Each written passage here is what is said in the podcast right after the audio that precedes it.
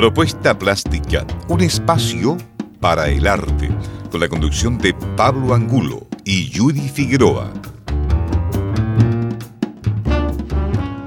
Bienvenidas y bienvenidos a Propuesta Plástica, un espacio para el arte por Radio Universidad de Concepción. Hoy viernes 16 de julio comenzamos nuestro decimocuarto capítulo de la temporada 2021. En esta oportunidad me encuentro junto a Romy Garcés Hernández. Hola Romy, ¿cómo estás? Bienvenida al programa. Hola Pablo, eh, muchas gracias por la invitación. Eh, me hago presente aquí con espiritualmente con el equipo de Fundación Rescatando Sueños. Así que agradecido de estar acá.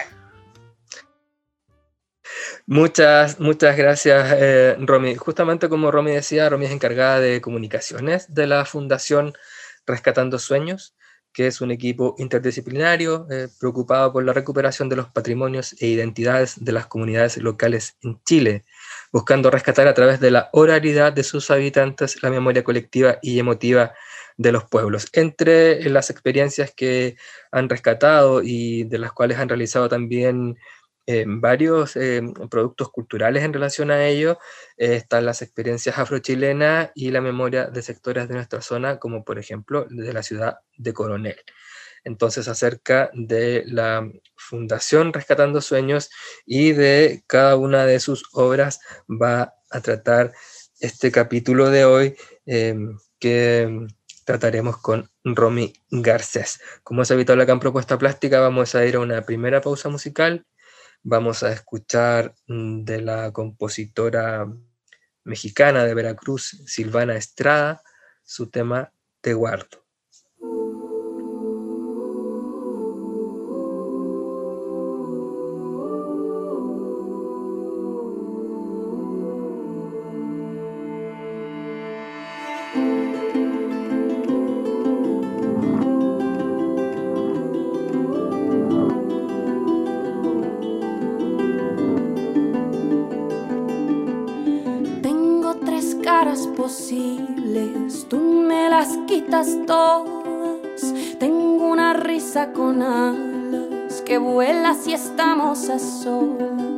Tengo una voz y una piel que quieren que tú las descifres. Tengo la vida muy corta para entender lo que dicen tus ojos que cuando los miro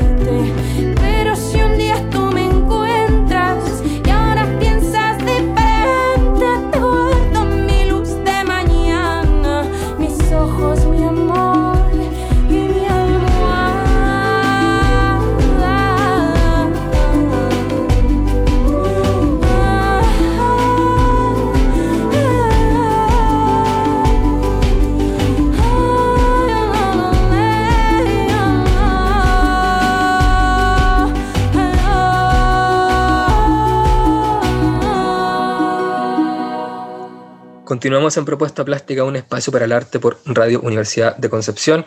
Como les contaba en el primer bloque, eh, me encuentro junto a Romy Garcés. Romy Garcés es periodista, encargada de comunicaciones de la Fundación Rescatando Sueños, que es un equipo interdisciplinario que ha trabajado varias temáticas de rescate patrimonial, de rescate patrimonial e identitario de comunidades locales en Chile, entre ellas las comunidades afrochilenas y de nuestra zona también, eh, como la ciudad de Coronel.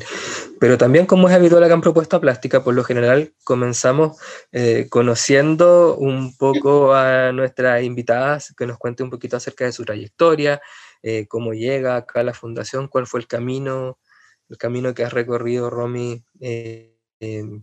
para llegar hasta donde estás ahora. Cuéntanos un poquito acerca de, tu trayectoria profesional. Eh, bueno, yo creo que la, trayectoria en realidad ha ido, la trayectoria profesional me ha ido ligando a un, ha ido, ha estado ligada al darme cuenta de distintas situaciones y yo creo que como el, el corazón y el alma han ido abriendo los ojos dándose cuenta, eh, se han ido abriendo oportunidades.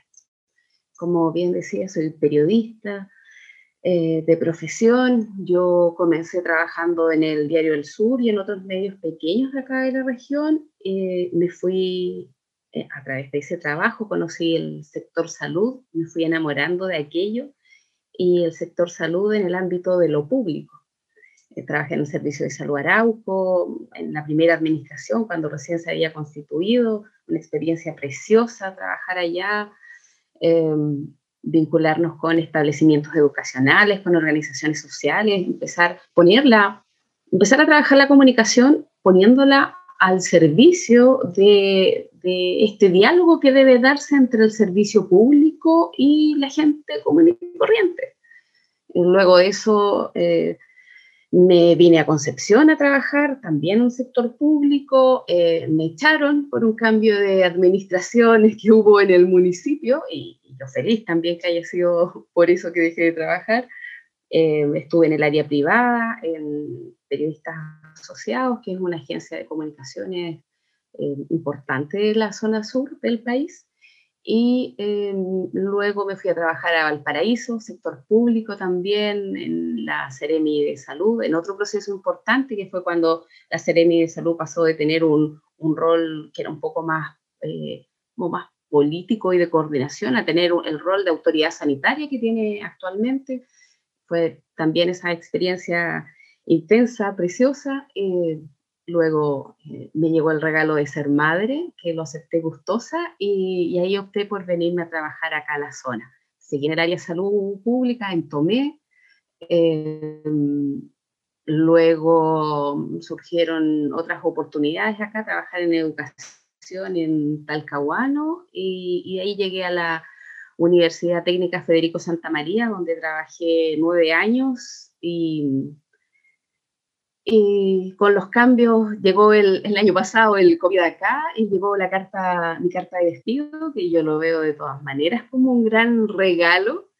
Eh, estaba en eso, disfrutando esta incertidumbre que nos da la vida y rescatando sueños, me contactó. Conocí a la directora ya hace algún tiempo y a la coordinadora, habíamos trabajado con ella en, en la universidad. Eh, me ofrecieron si quería ser parte de un conversatorio que tenían ella, poder moderarlo, subsanar una situación, un imprevisto que hubo ahí, ok, ningún problema. Y me invitaron a, participar ya de modo estable en el equipo. Un poco así fue en mi historia y la llegada a Rescatando Sueños. Entonces, Romy, habías trabajado en áreas eh, no tan afines, eh, en teoría, digamos, a, lo que es Rescatando Sueños, pero siempre eh, intentaste vincular en los lugares que estabas eh, tu trabajo, ¿cierto?, con eh, los sectores sociales, con, hacer esa bajada, ¿cierto?, hacia los sectores sociales. Cuéntanos un poquito acerca de la, de la fundación. ¿Qué es la Fundación Rescatando Sueños? ¿Cuándo se forma? Un poquito de la historia de, de ella.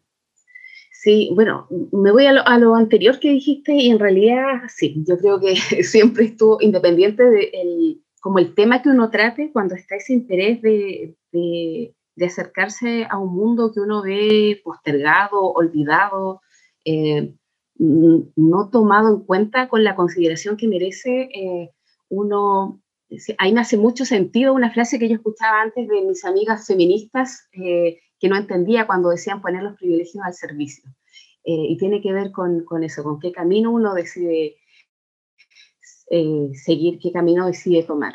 Y en ese sentido está súper ligado como al origen también de Fundación Rescatando Sueños. Ellos comenzaron hace ya unos tres años, un poco de, forma un poco quizá más, más formal, eh, pero era un deseo que está en el corazón de nuestra directora, que es Elizabeth Gallegos Araya. Ella es de formación educadora de párvulos, convención en deficiencia mental, ella es de Arica, ella es afrodescendiente. Eh, ella estudió también un magíster en dirección y gestión escolar, eh, en calidad. Em, y ella se vino desde Arica a trabajar aquí a la zona, a Coronel, eh, siempre en, el área de su, profesión, siempre trabajando con niños. Eh, luego se dieron cuenta que faltaba una, una patita más, no, no, quería dejar a los niños solo con la formación preescolar. Crearon un establecimiento eh, educacional y, y, luego ya pasado el tiempo y como te digo, hace ya tres años más o menos, eh, estaba esta inquietud de ver, bueno, ¿qué pasa con el tema de este vínculo que hay entre la identidad de cada niño, y su memoria eh, familiar, la memoria que hay en el territorio, eh, la memoria que hay también a nivel nacional y que en algunos momentos nos va tocando y nos va conmoviendo? ¿Qué pasa con el vínculo con el territorio? Qué pasa con, bueno, todo, todas esas como experiencias que ella misma había tenido. Em, y empezó a surgir esta, esta inquietud de eh, elaborar material, recursos eh, educativos, recursos que pudiesen ser incorporados en las aulas, donde se vinculara memoria, identidad y, territorio. Em, empezó el primer trabajo, bueno, como bien señalabas tú, estuvo vinculado particularmente al tema de a, Coronel, que es la, la, comuna donde está el jardín infantil, eh, donde está el establecimiento, la escuela también, eh, el establecimiento educacional que crearon.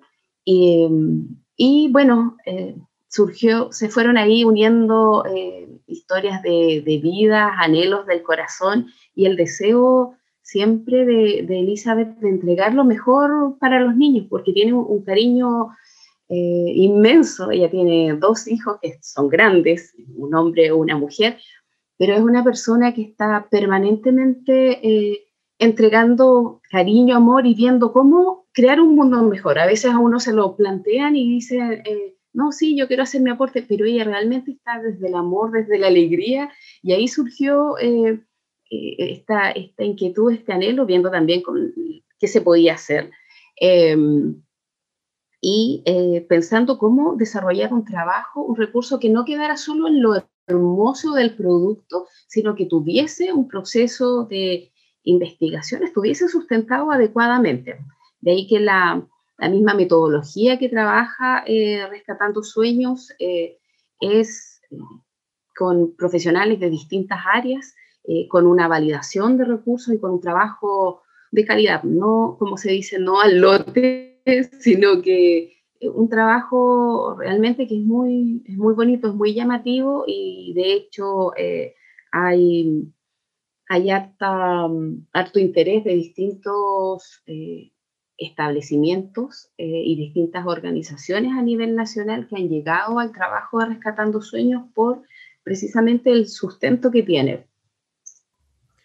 Sí, es muy importante lo que dices, Romy, porque en Rescatando Sueños, eh, junto con ser una fundación, eh, es también un centro de investigación, por decirlo así, no, no lo ponen ¿cierto? dentro de su, de su nombre, eh, pero, pero es así, yo he estado viendo algunos trabajos que han estado haciendo y son verdaderas investigaciones, efectivamente, como tú dices, y que están a cargo de, de profesionales en cada una de las áreas. ¿Cómo, ¿Cómo se va conformando el equipo? Tú me decías que, que, surge de parte de la directora y que surge eh, físicamente en, un, en, en, su espacio de trabajo.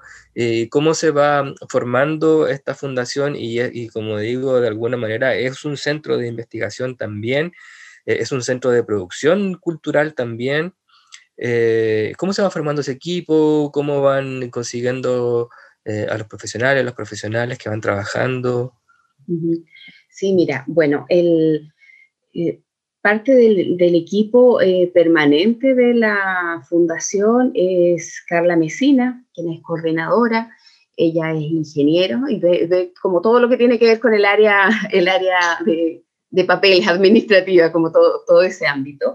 Eh, pero Elizabeth también por su profesión y por todas las áreas del conocimiento en la que ella ha incursionado, que tiene que ver mucho también con, con, el, con una mirada eh, holística eh, de, la vida, de la educación, se ha ido vinculando a diversas personas, otros educadores, antropólogos, por ejemplo, Claudio que trabaja con nosotros eh, es quien partió, eh, partió eh, en este equipo de investigación eh, para poder aplicar esta metodología que desde un inicio se pensó que era y se vio que era la, la adecuada, o sea, no quedarse solo con un, con un tema de mm, quizá el interés que pudiese tener cada, cada uno o, ella o un grupo que planteara el interés, sino que efectivamente hacer un levantamiento de las necesidades eh, ver qué, se requería, como tú señalabas eh, en el caso de Coronel, por ejemplo, con el libro que se trabajó, con cuenta la historia de,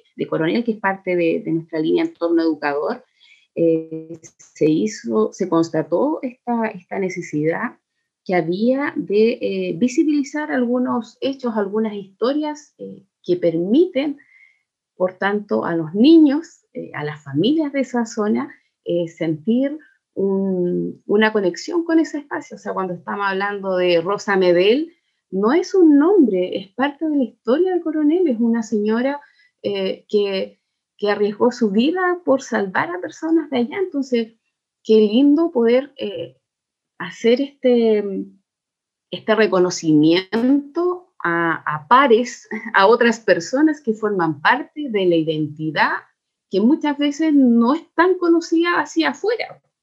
Entonces, bueno, volviendo al tema como del equipo de trabajo, eh, menciono este, esta primera parte, por ejemplo, en el caso del cuento de la historia de Coronel, que se trabajó con Claudio, el antropólogo, eh, para eh, hacer este levantamiento de, los temas importantes que, que desde ella se querían dar a conocer. Se realizó una investigación, bueno, tanto bibliográfica como eh, etnográfica, eh, hubo reuniones con organizaciones de allá de Coronel, con personas adultas mayores, con el grupo, ¿cómo se llama? El club eh, Schwager, no recuerdo el nombre, disculpa, eh, para poder eh, saber qué, recordaban ellos, qué fotografías tenían de su zona, de su territorio, qué temas para ellos es importante con que se siguen vinculando. Luego de, este levantamiento de, de, información y de sistematizar todo esto, se, se, pasa un proceso creativo donde ahí ya el equipo se, se amplía y cómo se suma, eh, se ha ido sumando, eh, se han ido sumando los integrantes del equipo creativo, bueno, por los contactos que, que se van teniendo, conociendo el trabajo, por ejemplo, en los temas de música trabajamos con Pedro Moncada, que es súper conocido acá en nuestra zona, tremendo artista, tremendo músico. Eh, se trabaja también en el área audiovisual con, con Carlos Silva, eh, que también tiene un trabajo súper eh, conocido acá en esta zona, donde hay también un compromiso social súper importante, porque no basta solo con tener, como señalaba adelante, un producto bonito, sino que también entender que, que, con esto que se está trabajando se está llegando a, a vidas, se está llegando a niños, a, a familias que, que, cuando ven este material pueden sentirse efectivamente orgullosas, orgullosos, orgulloses de su pasado y de su presente también. Entonces, eh, se ha trabajado con equipos que que, que tienen el conocimiento profesional, por supuesto, y también este compromiso y esta sensibilidad de entender que, que no es solo un producto, sino que es algo que trasciende, que tiene que ver con, con el respeto al, al, derecho humano de tener eh, una memoria digna, de dignificar el pasado en, en, ocasiones donde ha sido doloroso, donde ha sido olvidado, marginado. Eh, entonces el equipo se va como constituyendo un poco un poco así por estos vínculos y este, este compromiso de fondo de, crear material sabiendo para quién va, que es para niños, que es para familias y que queremos llegar al corazón de ellos.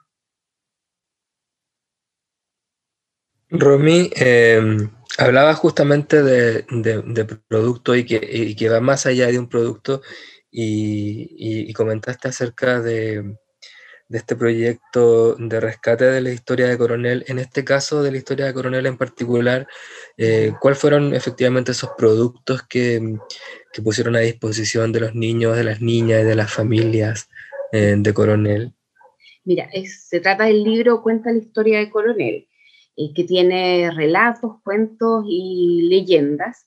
Y la idea de este libro es que bueno, permite como eh, adentrarse en, un viaje a las raíces de esta, de esta zona y poder reconocer a personajes que también son parte de, de, la historia de esa, de esa, zona, de ese territorio. Eh, bueno, tenemos, el, como señala el libro, cuenta la historia de Coronel y además eh, realizamos el año pasado, pero los dimos a conocer este año, tres audiocuentos que con tres, bueno, con una historia, con un relato y con una leyenda de, este libro, que fue elaborado, estos audiocuentos fueron elaborados por el proyecto Metiche, que es del colectivo La Intrusa, y los dimos a conocer ahora a fines de mayo, en el, de mayo, sí, de mayo, por el Día del Patrimonio Nacional. Están en Spotify, Mm, porque también eh, hemos buscado la forma de no solo elaborar material eh, como más tradicional, sino también poder hacer carne el concepto de inclusión desde distintos ámbitos, no solo por, por algunas líneas que tenemos ahí de trabajo, sino también en el cómo este material llega a, a las personas. Entonces él cuenta la historia de Coronel, eh, tiene el libro y tiene estos tres eh, audiocuentos que están en Spotify y también los subimos a nuestras redes sociales, aunque sabemos que Instagram y Facebook son visuales, pero hay personas que eh, tienen acceso a, ciertas redes y les interesa el tema y bueno, hay que, hay que ver, los, los jóvenes dirán, pero ¿qué hace un audio cuento en un Instagram? No importa, hay adultos mayores que entran a Instagram y se lo pueden escuchar y nosotros podemos facilitar el acceso eh, poniendo a disposición el material ahí, ok, lo hacemos. Sí, también un trabajo que, que, apunta a la inclusión, a las personas no videntes también, por ejemplo, y, y que también que apunta a, otra, a otras sensaciones, digamos, a utilizar otros eh, estados también eh, sensoriales que no, que no apunten solo a la visión, que, que por lo general es la predominante Em, Romy, eh, vamos a seguir conversando em, acerca eh, de los diversos proyectos eh, de la Fundación luego de nuestra segunda pausa musical. Vamos a seguir escuchando a Silvana Estrada. vamos a escuchar de ella su tema Sabré olvidar.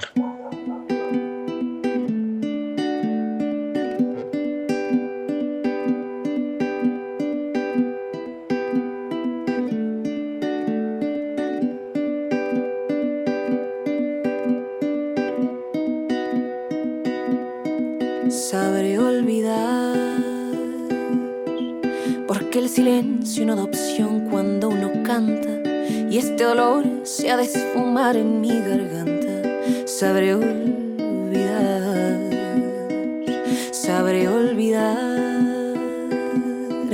aunque ahora cargue la desgracia entre mis dientes, pues sonreír es un remedio de valiente sabré olvidar.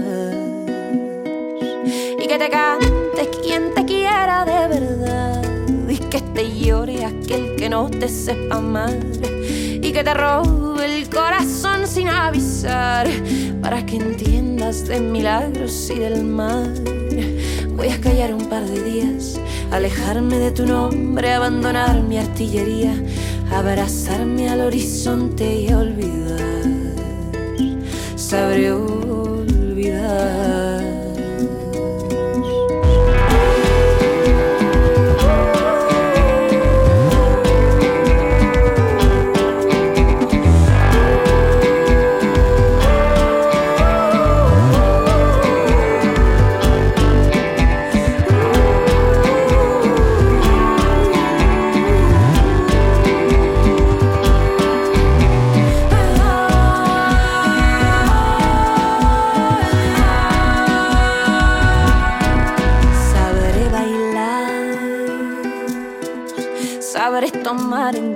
La alegría y devolverlas poro a poro hasta mi vida. Sabré olvidar, sabré gritar, pintar colores en el techo con mi boca, dejar de lado tu promesa que me estorba. Sabré olvidar y que te cante quien te quiera de verdad llore aquel que no te sepa amar y que te robe el corazón sin avisar para que entiendas de milagros y del mal. Voy a callar un par de días, alejarme de tu nombre, abandonar mi artillería, abrazarme al horizonte y olvidar. Sabré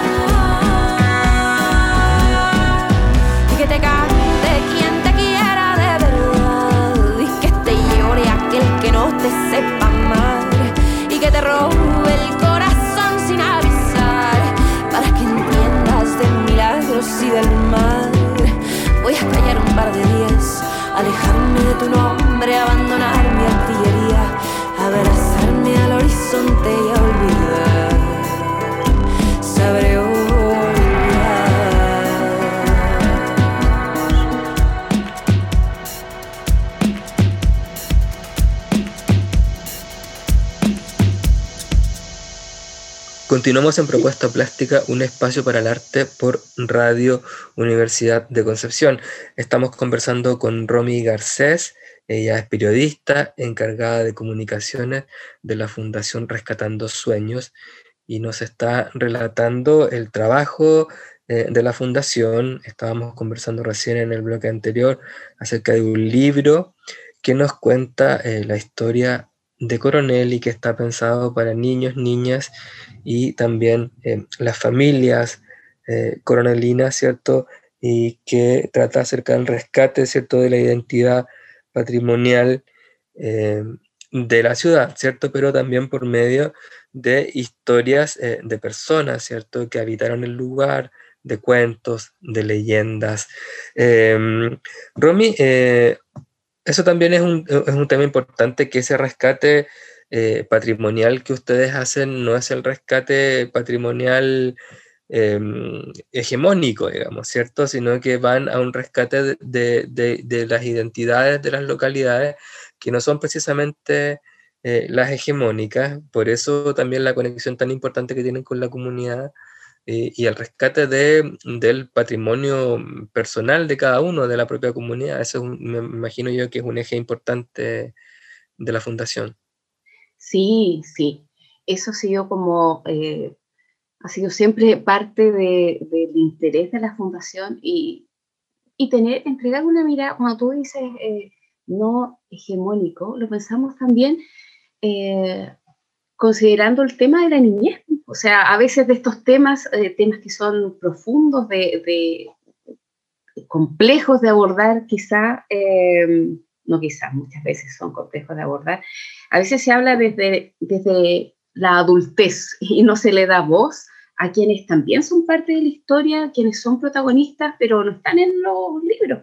Por ejemplo, eh, bueno, hablábamos recién de Cuenta la historia de Coronel, pero hay otra línea que hemos trabajado, que es la de justicia social, y en ese marco tenemos el libro La huelga larga, que está hecho en formato pop-up, eh, y que recuerda una historia súper dolorosa en la zona carbonífera, que fue esta, una extensa eh, protesta que hubo en el año 1960 y que solamente a raíz de, del terremoto eh, empezó como a, a, llegar a su fin. Y en esa ocasión, eh, en esa gran huelga que hubo, los niños fueron enviados a familias de otros lugares, a Santiago. Entonces, este libro relata esa historia desde esa mirada infantil, desde esa mirada como inocente, descrito de, modo, de una forma eh, poética muy, muy, muy linda. Eh, bueno, el formato pop-up también es, tan novedoso, es tan llamativo. Eh, y esta historia se va contando, se va mm, compartiendo desde, desde la crudeza que, que tuvo ese momento, pero también desde una mirada como esperanzadora, eh, considerando la inmensa fuerza que tuvo en ese tiempo también el apoyo de las mujeres, la creación de las ollas comunes, una realidad que, que, actualmente seguimos viendo.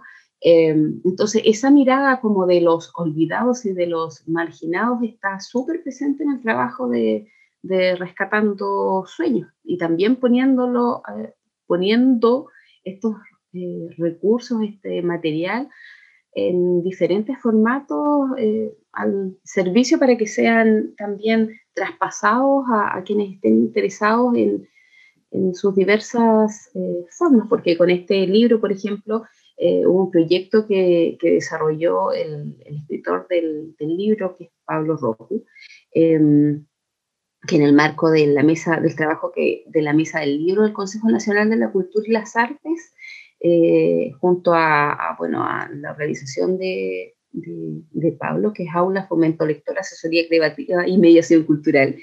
Em, este libro se llevó a cápsulas audiovisuales eh, y está disponible en redes sociales. Eh, entendemos que em, nosotros no, no, le hemos dado tanta difusión, pero estuvo presente este Día del Patrimonio también en algunos espacios dando a conocer esta historia eh, dolorosa y que el libro de Rescatando Sueños ha, podido plasmar de una manera clara, precisa, eh, pero también comprensible para los niños y para la juventud, como invitando a, a transitar, a conocer este proceso de, de los movimientos sociales, de los movimientos obreros particularmente, eh, de una manera mm, mucho más eh, comprensible, quizás desde estos espacios educativos, porque la idea, por supuesto, es que este material sea parte del, trabajo que tienen, o sea, no el trabajo, de, de, los recursos que tienen los establecimientos educacionales para poder trabajar. Bueno, a raíz de la pandemia, se nos, algunos planes que teníamos el año pasado se, fueron postergando un poco, eh, pero la idea de todo este material y, el contenido de todos estos recursos eh, es perfectamente eh, al currículum escolar en distintos niveles, que es también la, mirada de, cómo surgió rescatando sueños, pues el, tomar esta memoria, identidad y patrimonio formar, crear estos recursos y que estos recursos fuesen también, pudiesen llegar al aula, fuesen incorporados en el currículum eh, de los establecimientos educacionales, claramente con una validación eh, de las mismas comunidades, personas, organizaciones que fueron parte de la creación de este material. Interesante, Romy, lo que dices. De hecho, claro, parte de eso hegemónico que yo decía, y yo no lo estaba planteando en el sentido que tú lo dices, lo estaba planteando justamente en el sentido de, cómo se cuentan las historias por lo general de los patrimonios ligados a los eh, a, determinados edificios, ¿cierto? A, determinado patrimonio arquitectónico, ¿cierto? Efectivamente, sí. Em, y que por lo general eh, tienen que ver con las, con las personas que, eran los dueños de los lugares. En el caso de Lota es típico el, patrimonio, el patrimonio de los cousiños. Eh, pero precisamente, claro, yo tampoco estaba apuntando eh, a las voces de los niños y las niñas, y, es fundamental eso, y también es muy fundamental en términos educativos, eh, porque se logra, no sé si, esta va a ser la mejor palabra, pero iba a decir empatía, que, los niños sientan empatía por la historia de otros niños, pero también tiene que ver con la comprensión de un conflicto, porque enseñarle eh, a los niños un conflicto desde la mirada eh, del obrero y desde la problemática en sí misma, sindical o del trabajo que, que significa, no digo que los niños no lo vayan a entender, un niño o una niña no lo vaya a entender, por supuesto que sí puede hacerlo, pero hacerlo eh, desde la historia y desde lo que significó para los niños y niñas que vivieron esa huelga, tener que salir de sus familias, irse con otras familias a otro lugar, creo que ejerce mucho mejor ese ejercicio de comprensión, ¿cierto? De toda, de toda esa problemática. Romy, tú hablabas también de que estos eh, textos, ¿cierto? Y, en general todos los productos audiovisuales, los audiocuentos que están realizando, eh, se pueden incorporar al currículum. En ese sentido, bueno, me imagino que, que sí, pero quiero que, me cuentes un poquito de eso.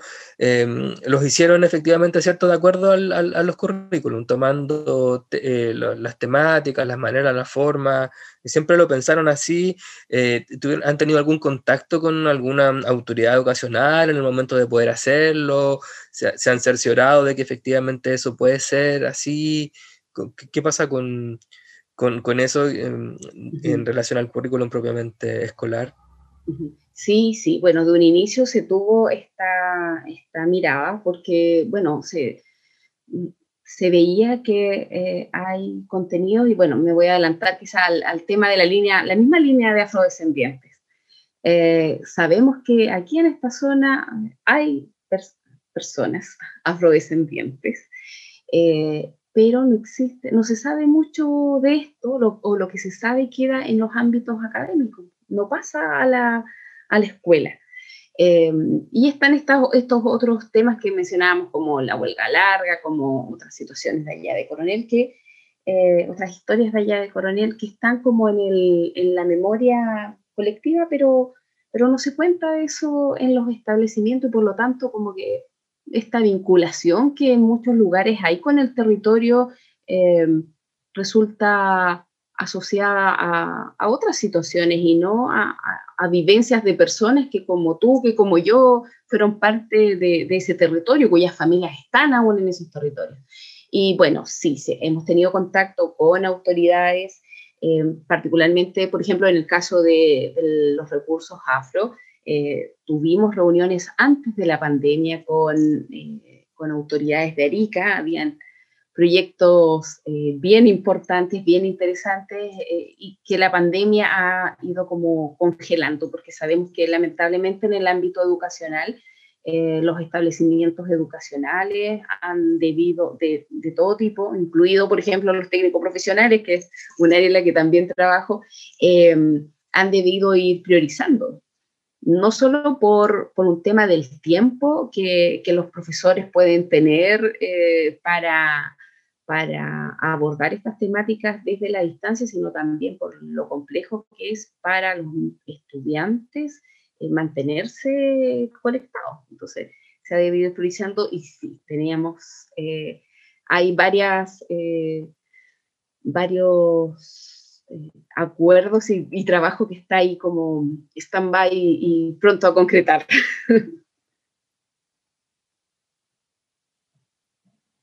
y quiero tomar, Pablo. Eh, Romy, eh, hablabas del.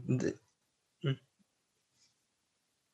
¿Sí digo? Bueno, quería tomar eh, de, lo que señalabas tú, que, cuando me planteabas la pregunta no lo planteabas como del lado de la niñez. Y quería ahí llevarte como a otro ámbito que nosotros estamos trabajando, un libro que, muy prontito eh, ya vamos a, tener físicamente y vamos a hacer el lanzamiento, que es de la línea feminista, Diarios de Heroínas Chilenas, que va a tener dos tomos. Eh, vamos a sacar el primer tomo muy prontito.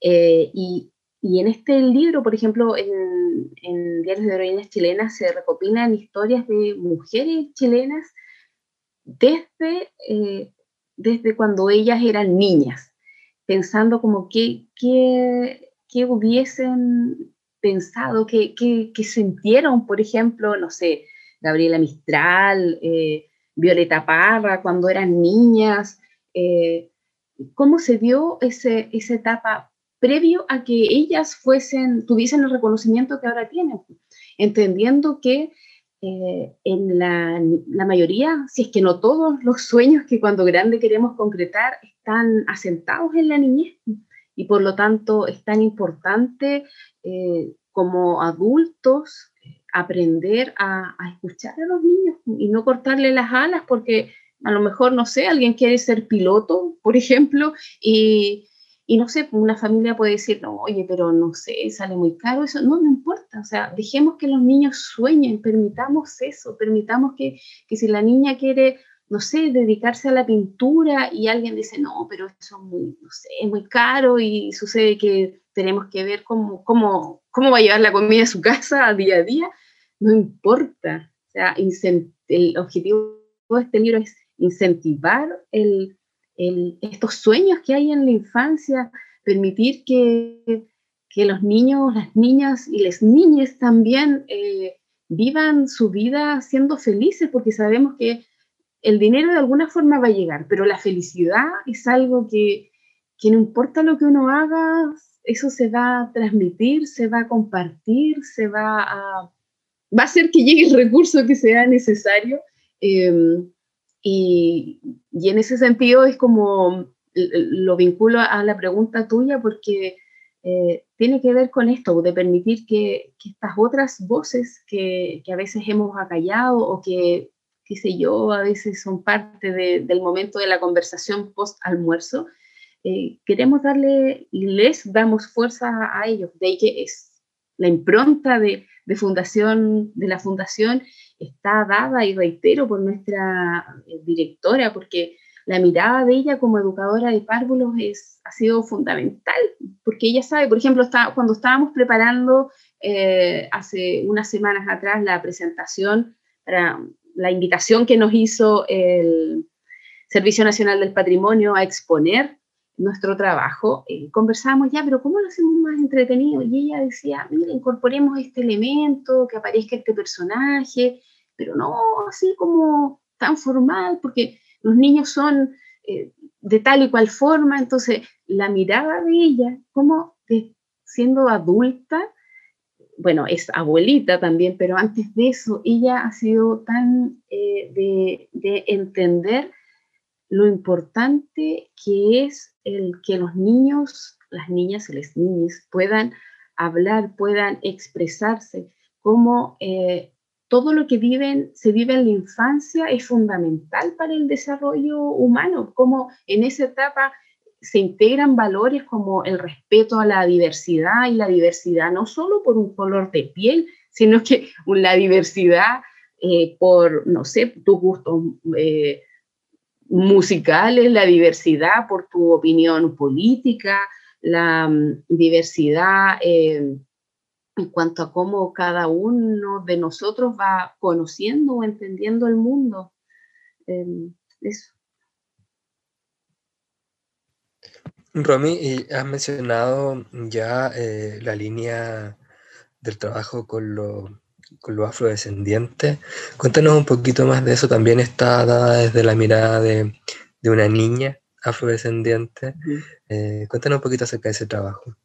Sí, mira, bueno, eso es, eh, yo no estuve cuando partió eso, pero eh, siempre me contaban, bueno, esto cómo partió, aparte del interés de, de, integrantes del equipo de tener este origen de ser afrodescendientes, en algún momento se preguntaron, a ver, de los libros que leímos cuando niños, ¿cuándo hubo un protagonista que, fuese, eh, que no fuese blanco, que fuese afro en realidad?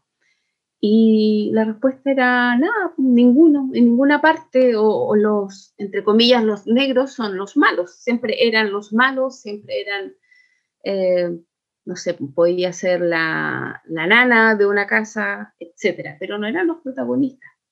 Eh, y de ahí que, eh, bueno, y vinculado este, al origen afro, a la ancestralidad afro de, de Elizabeth, eh, se empezó a desarrollar un trabajo de investigación bibliográfica, por supuesto, y también la vinculación con ONG Oro Negro y ONG Lumbanga de Arica, eh, particularmente en Oro Negro, un trabajo muy, muy eh, vinculado y apoyado por su presidenta, que es la señora Marta Salgado, que indiscutiblemente ella ha sido em, quien, una de las personas que ha liderado el, trabajo de reconocimiento del pueblo tribal afrodescendiente chileno.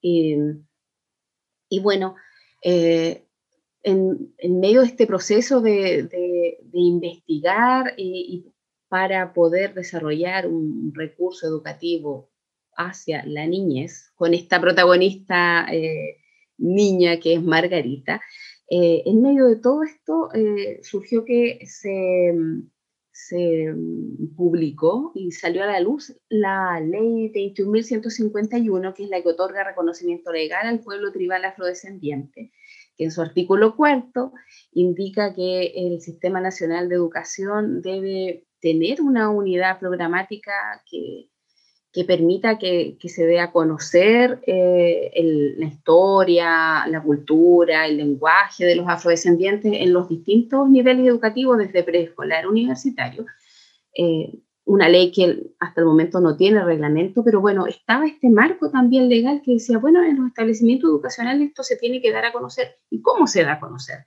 Sabemos que hay investigaciones diversas en este ámbito, pero queda en el ámbito académico. Hay otro mundo que es el mundo artístico, pero ¿qué pasa con los colegios? Esto queda a lo mejor claro, en Arica ningún problema, los establecimientos educacionales allá lo abordan, lo trabajan. ¿Y qué pasa con el resto del país?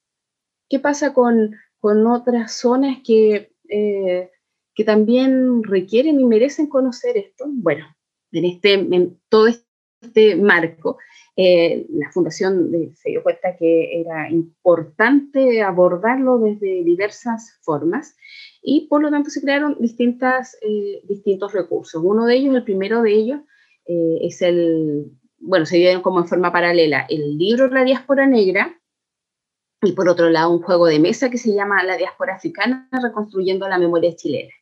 Este libro, que lo hemos estado dando a conocer este, estas últimas semanas, narra la, como las memorias de, desde que las personas fueron eh, traídas en condición de, condición de esclavos desde África hasta este territorio. Eh, se da de un, este libro está escrito también de forma bien eh, poética, es precioso el libro, las ilustraciones eh, de Teresita son bellísimas.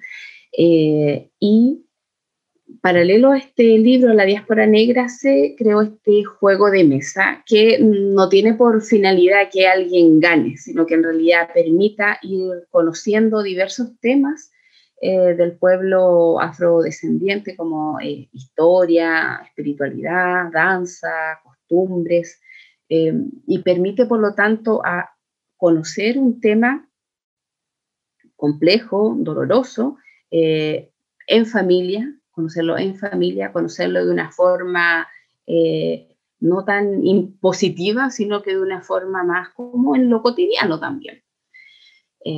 luego de estos dos recursos, surgió un, otro que tenemos, que ahí es donde está esta protagonista que tú mencionabas, que es Margarita, una niña de siete años que vive en el Valle de Azapa. Eh, y Margarita es la protagonista de la miniserie que se llama Margarita, una niña afrochilena, que está en nuestras redes sociales, está en el Facebook de Rescatando Sueños. La presentamos el año pasado en redes sociales Y ahora estamos trabajando en una segunda temporada. Esta miniserie se grabó en el formato Lambe Lambe, eh, con, bueno, escenarios construidos en miniatura, los, personajes que son Margarita, su primo Miguel y su abuelita, eh, están hechos en la técnica amigurumi, eh, así tejidos a crochet. Y, y, bueno, se va contando con estos personajes la historia de cómo llegaron los afro, cómo llegó el pueblo afro aquí a esta zona y por lo tanto esta historia que no se cuenta, de la que no se cuenta mucho en los libros. También, por ejemplo, eh, la participación que tuvieron los eh, afrodescendientes en la independencia del país. Y con este... Dime nomás. No, nada, continúa, Romy. Sí, y eh, también se está elaborando, estamos en esta cuarta creación, que es Margarita y las geografías de su pelo, es un, un libro, eh, ¿cómo se denomina? Es un libro en formato, eh, formato álbum. Bueno, eh, no recuerdo el término específico. que bueno, este libro surgió como consecuencia de, de toda la investigación que se había hecho y del saber que el pueblo afrodescendiente no solo estaba ya en el norte, sino que en distintos lugares del país.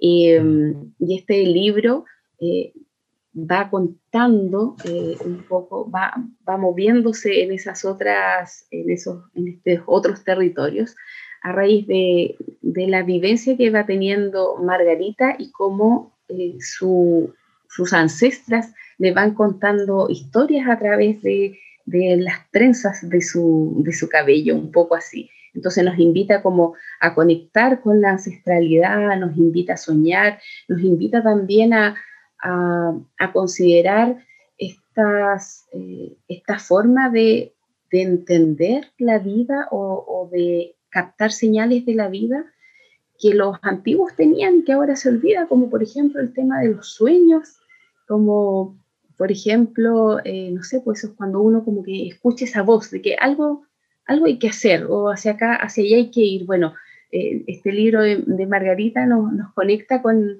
con, eso, con, con el, esta memoria ancestral que se hace presente en, en sueños, que se hace presente en, en signos que uno va, va viendo en la, en la vida cotidiana.